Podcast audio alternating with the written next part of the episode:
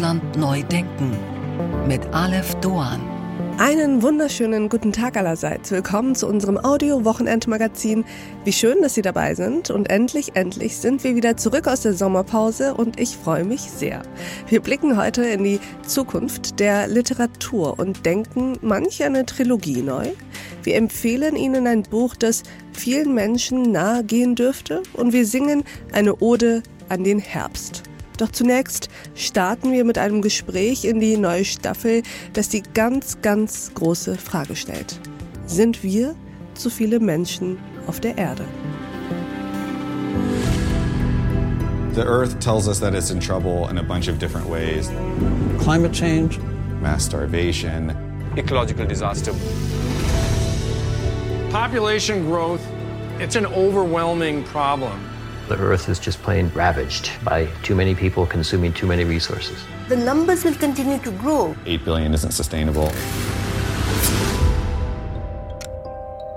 8 Milliarden 114 Millionen Menschen leben in diesem Moment auf dem Planeten. Und es werden mehr.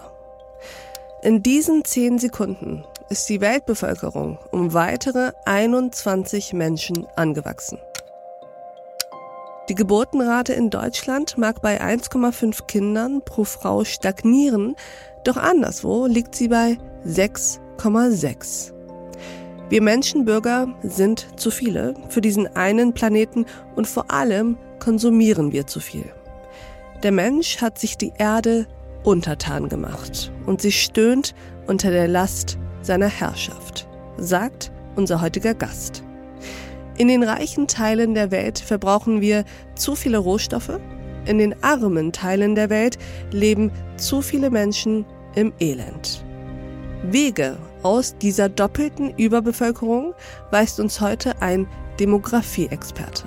Meine Damen und Herren, Rainer Klingholz. Mein Name ist Rainer Klingholz. Ich bin Naturwissenschaftler, Chemiker und Molekularbiologe. Ich habe lange als Journalist gearbeitet bei der Zeit und bei Geo und habe 18 Jahre lang das Berlin Institut für Bevölkerung und Entwicklung geleitet, ein Think Tank für demografische Fragen.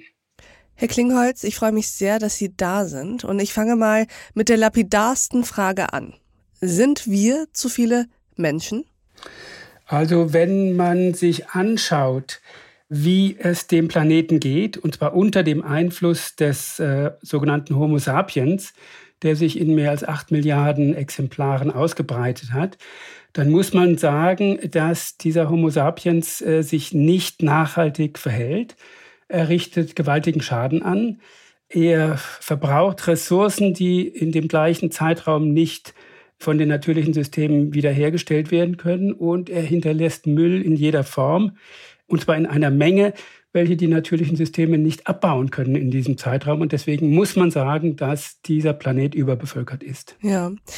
Und Sie sprechen, da würde ich gerne direkt anknüpfen. Sie sprechen ja nicht einfach nur von einer Überbevölkerung, sondern von einer doppelten Überbevölkerung. Das ist sehr interessant. Erklären Sie uns mal, was Sie damit meinen. Wir haben die Situation in den armen Ländern, äh, vor allem in Afrika und in Westasien, dass dort die Bevölkerung stark wächst. Hm. Und äh, dass es in vielen diesen Ländern nicht gelingt, die Menschen mit dem Notwendigsten zu versorgen, mit Gesundheitsdiensten, mit Schulen, mit einem Dach über dem Kopf und vor allem mit Arbeitsplätzen. Und wo das nicht gelingt und wo das Wachstum gleichzeitig noch hoch ist, verschlimmert sich die Lage im schlimmsten Fall. Dort muss man von einer Überbevölkerung sprechen, denn äh, diese Entwicklung ist nicht nachhaltig. Das ist die eine Form der Überbevölkerung. Und die ja. andere Form der Überbevölkerung sehen wir in den Ländern, in denen die Bevölkerung gar nicht mehr wächst oder kaum noch wächst, also in den wohlhabenden, entwickelten Industrienationen, aber auch in den Schwellenländern. Denn dort verbrauchen die Menschen deutlich mehr Rohstoffe, als die Systeme nachliefern können. Und sie hinterlassen äh, große Mengen an Abfällen in der Atmosphäre, in den Ozeanen, in den Böden, sodass auch genau das nicht nachhaltig ist. Und diese Überbevölkerung ist konsumbedingt hm. und beide Formen der Überbevölkerung äh, muss man getrennt betrachten und auch getrennt einer Lösung zu führen. Getrennt betrachten, aber gleichzeitig sehen wir ja auch, dass diese beiden Phänomene miteinander zusammenhängen, oder? Also das ist ja nicht nur so, dass sie parallel aneinander vorbeilaufen, sondern sich teilweise bedingen und sogar verstärken, oder? Das ist richtig, denn äh, das Bevölkerungswachstum, was wir heute in den armen Ländern der Welt beobachten, das hatten wir in Europa ja vor, vor 250 Jahren in ähnlicher Form. Mhm. Damals ist äh, bei uns die Bevölkerung stark gewachsen. Damals hatten Frauen im Schnitt so sechs, sieben Kinder, ähnlich wie es in manchen afrikanischen Ländern heute der Fall ist. Der in Anführungsstrichen Vorteil war, dass Europa einen gewissen Teil der Bevölkerung, der in Europa nicht mehr zu versorgen gewesen wäre, exportieren konnte in die sogenannte neue Welt und dadurch ein Puffer geschaffen war, und äh, sich eben die, die, die europäische Bevölkerung dort ausbreiten könnte. Das ist heute nicht mehr möglich.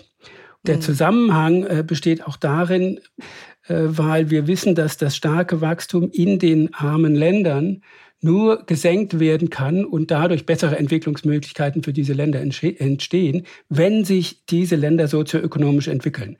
Also wenn die Menschen einen vernünftigen Arbeitsplatz äh, bekommen, wenn sie mehr Geld verdienen, wenn sich Wohlstand ausbreitet und wenn das passiert, gehen diese Länder durch einen ähnlichen Weg wie wir in der Vergangenheit. Der Wohlstand nimmt zu und Wohlstand bedeutet ein Konsum, einen gesteigerten Konsum von Gütern und Dienstleistungen und das lässt sich wiederum nicht ohne Ressourcen und ohne Abfälle darstellen. Das heißt, die armen Länder werden, um sich zu entwickeln, zwangsläufig mhm. äh, Schaden an der Umwelt anrichten. Der muss nicht so groß sein, wie wir das in der Vergangenheit gemacht haben, weil man heute bessere Technologien kennt.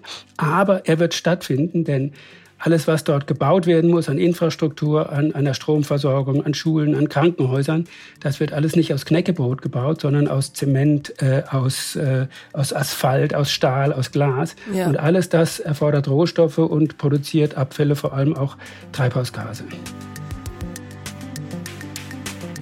Und an dieser Stelle blenden wir uns aus. Diese Folge in voller Länge finden Sie auf thepioneer.de und in unserer Pioneer App.